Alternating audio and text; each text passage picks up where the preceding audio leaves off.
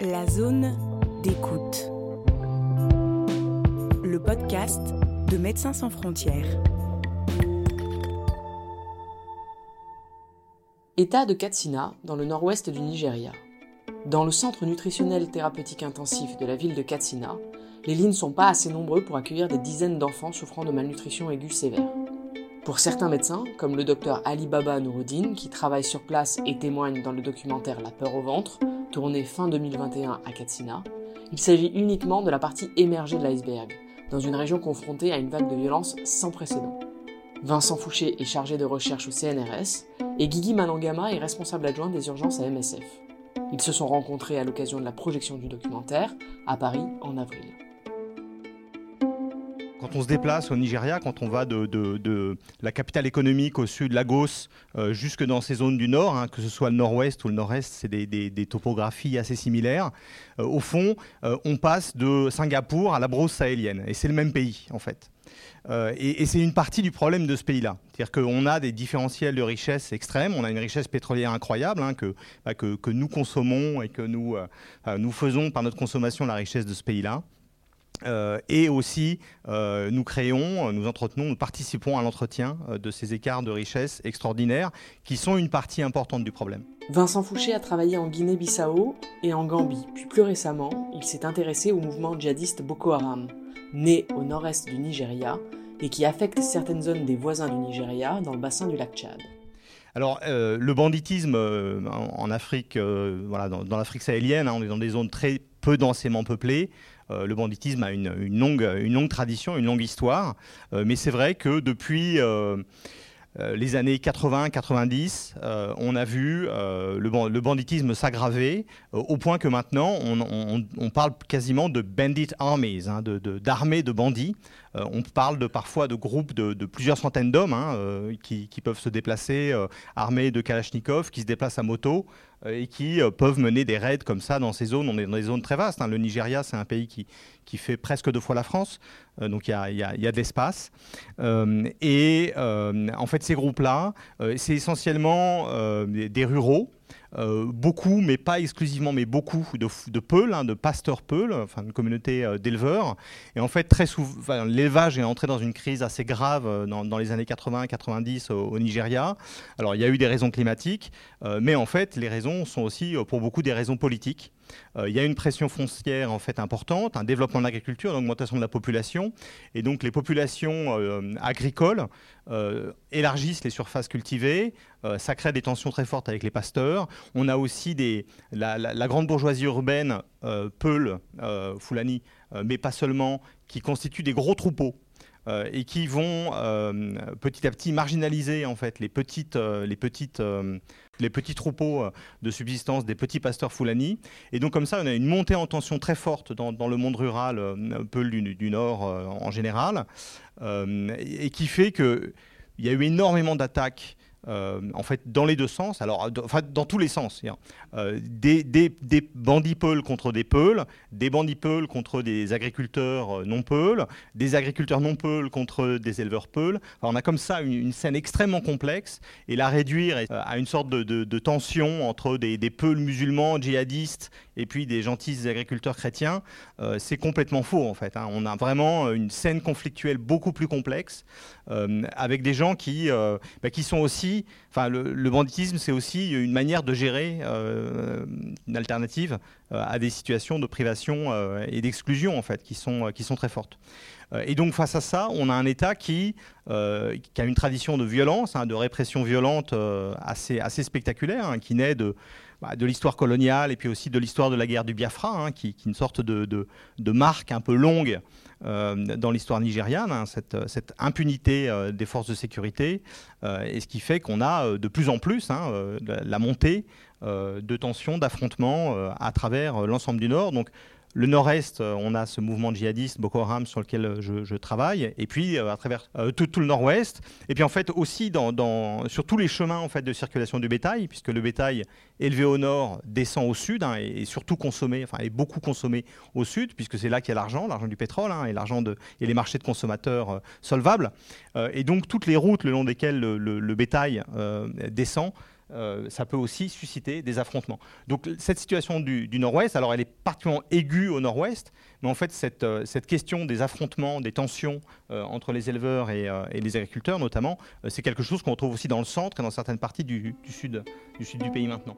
Face à l'augmentation de la malnutrition, les équipes de MSF ont ouvert un nouveau programme de traitement de la malnutrition infantile dans l'état de Katsina en septembre 2021. Nous, en, 2000, euh, 2021, on, était en contact avec notre projet du côté du Niger, de Maradi, qui euh, ont reçu, donc, durant toute l'année 2021, environ 70% des admissions euh, provenaient du Nigeria. Donc il y a environ 30 000 euh, enfants mal nourris qui, ont été admis dans le programme de, de qui, du Niger qui provenaient du, du Nigeria. Guigui Manangama s'est rendu à plusieurs reprises dans le nord-ouest du pays au cours des derniers mois. Il y a des euh, villageois qui disaient que non, euh, donc euh, ils peuvent, le Niger c'est un kilomètre, ils peuvent traverser, ils, vont, ils peuvent aller chercher des soins là-bas. Donc de l'autre côté, il y a des centres de santé qui sont fermés pour raison d'insécurité. il, y a, il y, a, le manque de médicaments. Il y a certains centres de santé qui restent quand même, mais après, il y a l'approvisionnement en médicaments qui n'arrive pas parce qu'au niveau central, donc au niveau de l'État, au niveau central de Katina, pour envoyer les agents de santé pour euh, approvisionner, donc ils ne peuvent pas y arriver. Alors, ce qui fait que non, euh, euh, par exemple, le soin de des enfants de moins de 5 ans, théoriquement, c'est gratuit, mais ce n'est pas gratuit parce que les rares centres qui restent, qui, restent ouverts sont obligés de faire payer et parce qu'ils s'approvisionnent autrement sur d'autres d'autres canaux d'approvisionnement.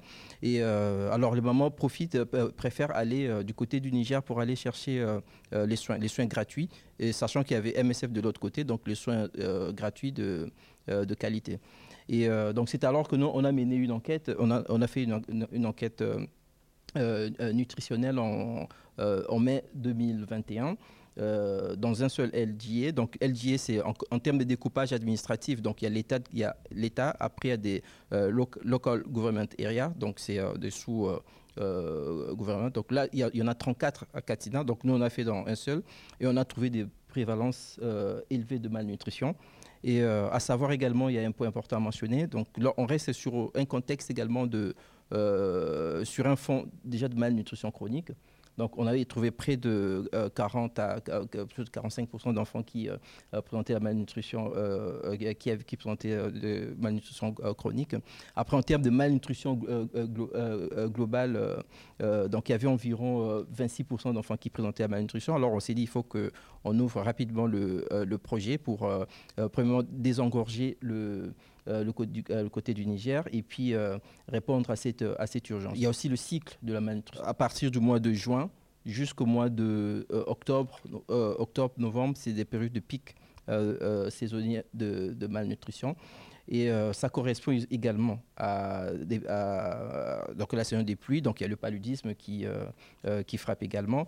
Et euh, donc ça s'arrête pas là. Donc si je continue à décrire le contexte médical, c'est vraiment un contexte, euh, je dirais, qui euh, aujourd'hui qui est catastrophique. Les centres de santé ne fonctionnent plus.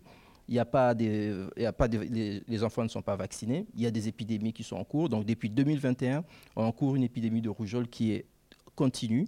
Et donc notre hospitalisation est remplie d'enfants qui, sont, qui, sont, qui, sont, qui ont la rougeole. Et on sait bien que non, à part tous les facteurs qu'ils ont décrit, bien décrits là. Donc, il y a l'insécurité alimentaire, il y a l'insécurité, non pas accès à la, nourriture, il y a la rougeole. Un enfant qui fait la rougeole, qui n'est pas, surtout qui n'est pas bien soigné, qui n'est pas bien supplémenté, il faut savoir que non, euh, trois semaines après, vous le retrouvez dans un programme nutritionnel.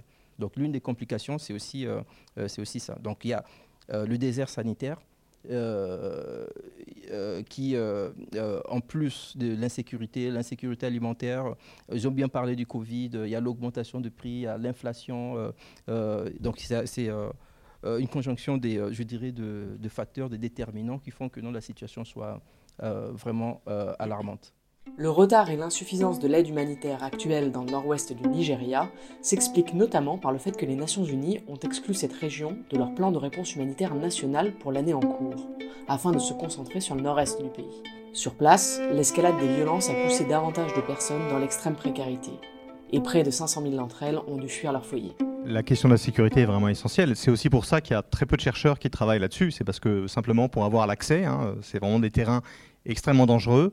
Il y a une industrie de l'enlèvement au Nigeria qui, qui qui descend euh, de plus en plus bas dans la chaîne. C'est-à-dire que pendant longtemps, on enlevait des, gens un peu riches, des, cadres, etc.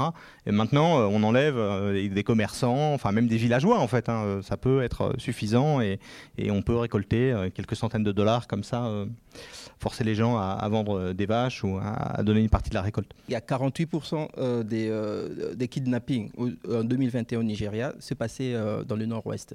Donc ça veut dire que ça montre l'ampleur de, euh, de l'insécurité euh, et du conflit dans, dans cette, euh, dans cette zone, mais, ça reste toutefois une zone abandonnée, négligée en termes de médiatisation ou en termes de, de réponse humanitaire également. La réponse de l'État, le, Nigeria, c'est un État qui, est à la fois extrêmement puissant et extrêmement faible, si on veut. C'est-à-dire que c'est un État qui est, euh, présent par intermittence, quoi, qui, peut, déployer sa force comme ça de manière très spectaculaire. Hein.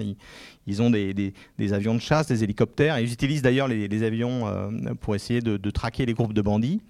Euh, et, en même temps, ils ont beaucoup de mal à avoir un contrôle un contrôle fin, euh, une biopolitique, disons, Michel Foucault appellerait ça comme ça, un contrôle fin et précis euh, de, la population.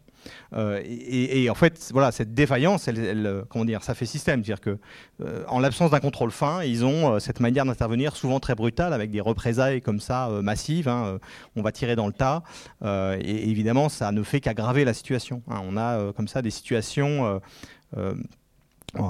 dans, dans, la zone Boko Haram, hein, j'ai fait beaucoup d'entretiens avec d'anciens détenus. Enfin, il y a euh, des gens qui ont été arrêtés par l'armée, bah, qui sont ramassés en vrac. Euh, il n'y a, aucun dossier qui sont créés, ils sont ramassés un peu au hasard. Ils vont passer 3, 4, 5 ans dans des conditions de détention absolument abominables. Euh, puis à un moment, on va les libérer parce que bon, on ne sait pas trop quoi faire d'eux. voilà. Et, cette situation qu'on observe dans, le nord-est, elle, est aussi vraie dans, le nord-ouest. On a comme ça des sorte de, de, choses assez incompréhensibles. et puis par ailleurs, il y a des, hum, on est dans, un système politique très complexe avec des, niveaux. Hein. c'est un État fédéral, donc il y, a des, gouverneurs qui sont élus, qui ont un pouvoir important. Euh, il y a des vies politiques comme ça locales extrêmement compétitives, avec souvent des dimensions communautaires. Et donc il arrive fréquemment que euh, des acteurs politiques euh, passent des alliances avec des groupes criminels. pour des raisons électorales, hein, pour le contrôle politique, pour les utiliser. et, ça, ça ajoute encore un niveau de complexité. Euh, alors, à la fois parce que ça suscite énormément de méfiance. Hein, les, gens, c'est vraiment le pays des théories du complot. Hein, le Nigeria, c'est vraiment un endroit extraordinaire pour ça. Euh, c'est une version, euh, version aggravée. et puis aussi parce que bah, on a parfois des, sortes de, de, connexions un peu étranges hein, entre certains acteurs politiques et certains groupes criminels, y compris, y compris ces groupes de bandits.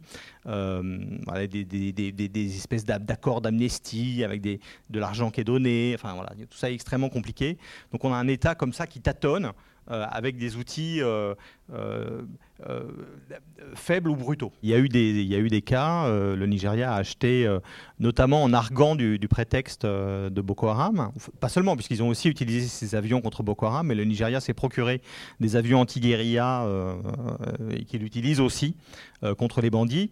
Et d'ailleurs, c'est assez symptomatique, hein, ils ont requalifié les bandits en terroristes euh, puisque une fois qu'on requalifie les bandits terroristes, on peut utiliser ces avions qui étaient vendus par les Américains à condition qu'ils ne soient utilisés que contre des terroristes. Hein. Donc on est dans des espèces de jeux de langage là qui, participent de, rendre possible l'utilisation de ce genre d'outils.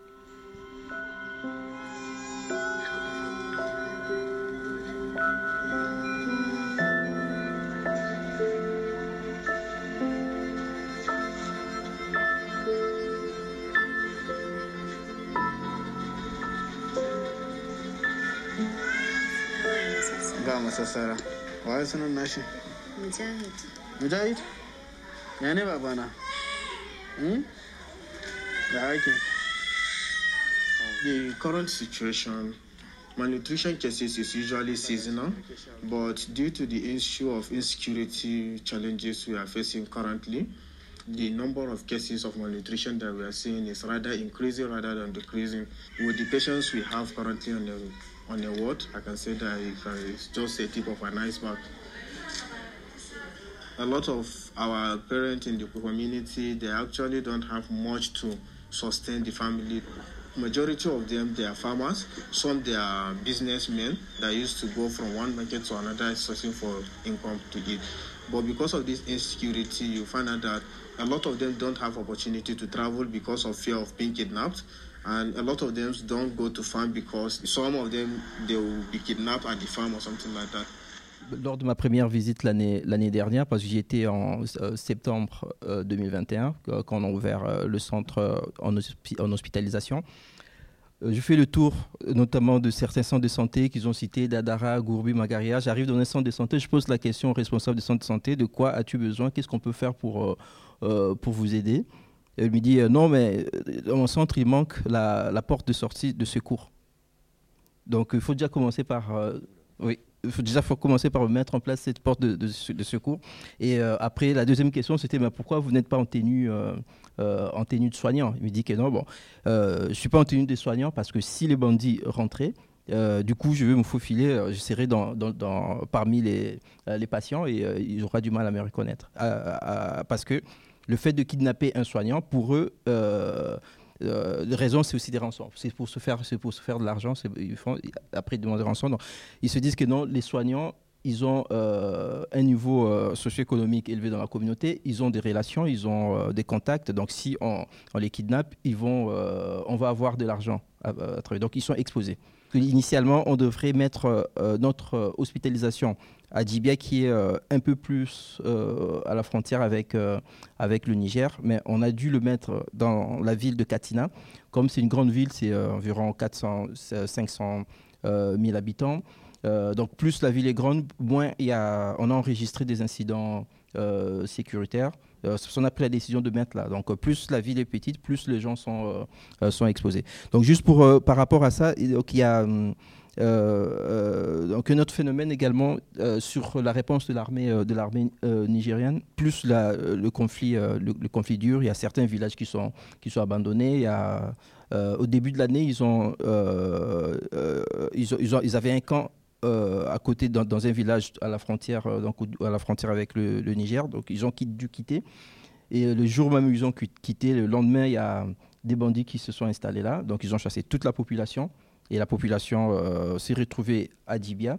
Donc là, on a fait une réponse, donc de, sur, réponse, sur, réponse sur les déplacés pour le prendre en charge. Ils étaient localisés dans une école et environ 130 femmes qui ont été kidnappées. Euh, pendant, ces, euh, euh, pendant ces, ce phénomène-là. Et leur retour dépend de l'armée. Donc si l'armée retourne dans ces endroits-là, eux, ils vont se sentir aussi en sécurité pour, pour y retourner. Il y a aussi des dommages, dans, le sens où il y, y, a parfois des réponses où ils arrivent. c'est difficile de savoir. Les bandits sont parfois difficiles à reconnaître dans la, dans la communauté. Il suffit de regarder qui est bandit, qui est là. On ne sait pas dans la journée euh, celui qui se transforme en bandit le soir, on ne sait pas. Majority of us, if not all, especially at night, we don't usually wear uniform or any other cloth that will identify us as a health worker because of fear of being targeted by others, kidnappers. And as you can see, you go through our facility plus other facilities here in Katsina. A lot of them have a back door uh, as an exit point in case of any attack.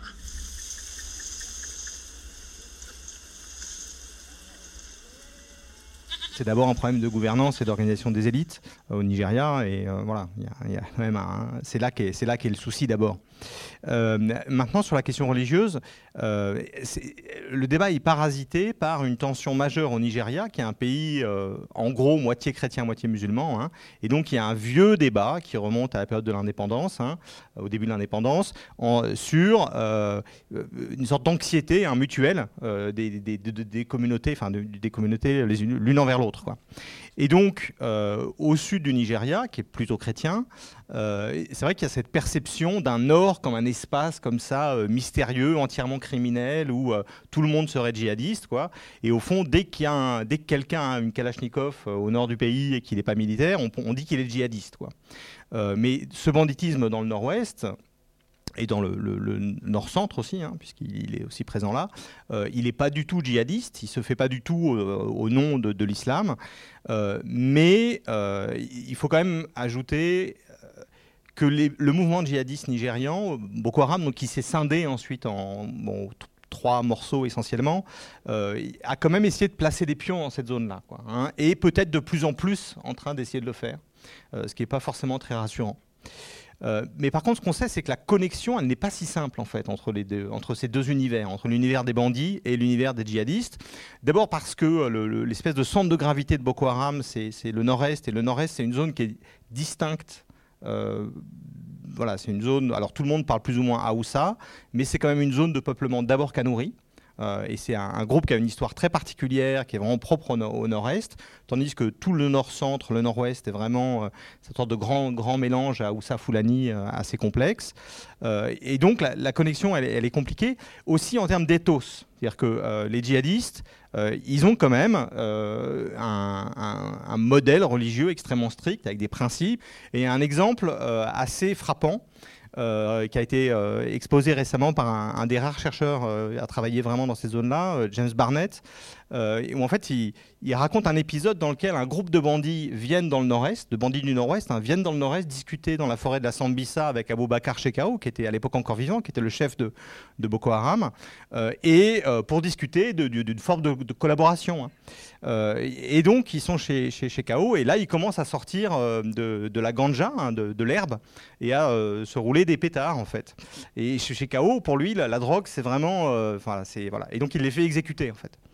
Euh, et je pense que l'épisode, il est assez symptomatique du fait que la, connexion, elle n'est pas simple en fait. On a, on a des, groupes qui ont des, des, idées de ce qui est bien, enfin voilà, assez, assez différentes. Euh, même si, une fois encore, euh, il y a des instrumentalisations, on sait qu'il y a des ventes d'armes, il y a des circulations, il, est, il y a des fugitifs de, des différents groupes djihadistes qui ont pu aller se recaser dans ces groupes de bandits pour leur apporter un peu de soutien technique. Et il y a des signes qui indiquent que les groupes djihadistes commencent à regarder un peu euh, pour, se placer. Dernière chose, euh, pour se placer aussi en luttant contre les bandits. Et on sait que un, des, ressorts du déploiement des djihadistes, c'est précisément d'essayer de pallier à l'incapacité de l'État d'assurer d'assurer l'ordre. Eh ben, eux, ils essayent, au nom de l'islam, de dire voilà, nous, on va régler le problème de la communauté, euh, en échange, vous allez être des bons musulmans. Euh, et il y, a eu euh, une, revendication récente d'un groupe qui s'appelle Ansarou, qui est un groupe qui est lié à Al-Qaïda, où ils ont en fait montré des photos de bandits qu'ils ont exécutés. c'était dans le Kaduna, si je ne me trompe pas, donc un autre état de cette zone-là, où donc bah, justement ils cherchaient à se promouvoir en tant que recours contre les bandits et face à l'incapacité de, de l'État. Donc cette situation-là, elle, elle est lourde de d'autres risques en fait. Ce qui est vrai, c'est que euh, un des problèmes du Nigeria au fond, c'est qu'il y a ce pétrole qui est, dans le delta, qui est dans le sud du pays, hein, euh, et au fond, euh, l'État nigérian peut tout à fait survivre en, laissant faire un niveau de violence dans ses périphéries que sont le nord-est ou le nord-ouest, un niveau très élevé de violence, s'il tient le pétrole et les grands centres urbains, Lagos, la grande capitale économique, Abuja, la capitale politique, euh, bon, la grande capitale économique du Nord. Voilà, avec ça, euh, au fond, les élites peuvent tout à fait euh, subsister en réalité. Donc je ne pense pas qu'ils comptent sur Boko Haram pour maintenir l'ordre, mais d'une certaine manière, ce qu'on sent, c'est une, une, difficulté des autorités nigérianes à trouver les moyens et à trouver l'énergie et l'attention pour traiter la question de manière sérieuse. Entre janvier et juin 2022, les équipes de MSF ont déjà pris en charge plus de 50 000 enfants souffrant de malnutrition aiguë dans cinq États du nord-ouest du pays, dont 7 000 ont été hospitalisés. Nos prévisions pour euh, la période de pic, donc les cinq mois de l'année, donc de juin à, octobre, on se disait, euh, pendant cette période, le nombre des cas euh, va doubler. Donc on va faire au moins 2000 admissions pendant la période de pic. Et euh, donc, ce qui fait que dans nos estimations, on s'est dit euh, on, pourrait soigner environ 130 000 enfants mal nourris, rien qu'à Katina, sans compter les autres. Euh, les, autres États, donc il y a Zamfara, il y a, Sokoto également, où la situation n'est pas, pas terrible. Ils ont besoin de la nourriture parce que quand on donne les aliments thérapeutiques à une maman qui a 5-4 enfants, et les autres n'ont rien à manger, et l'enfant, on donne des traitements pour deux semaines, et arriver à la maison avec 14 euh, ou euh, euh, un carton de, de plein punette, les autres n'ont rien à manger, qu'est-ce qu'il va faire? Il va partager avec les autres enfants. Donc du coup, l'enfant qui est malade, il ne va pas avoir sa ration thérapeutique normale pour qu'il puisse guérir. People are suffering. I used to get many cows. I have more than 150 now. You can say I only have not less than just less than 60 cows. Women and children are one of the most vulnerable people in each and every community. And this insecurity have really affected them seriously. C'était Nigeria, la peur au ventre, un podcast produit par Médecins sans frontières. Et si vous voulez en savoir plus, vous pouvez aller regarder le documentaire éponyme sur notre chaîne YouTube.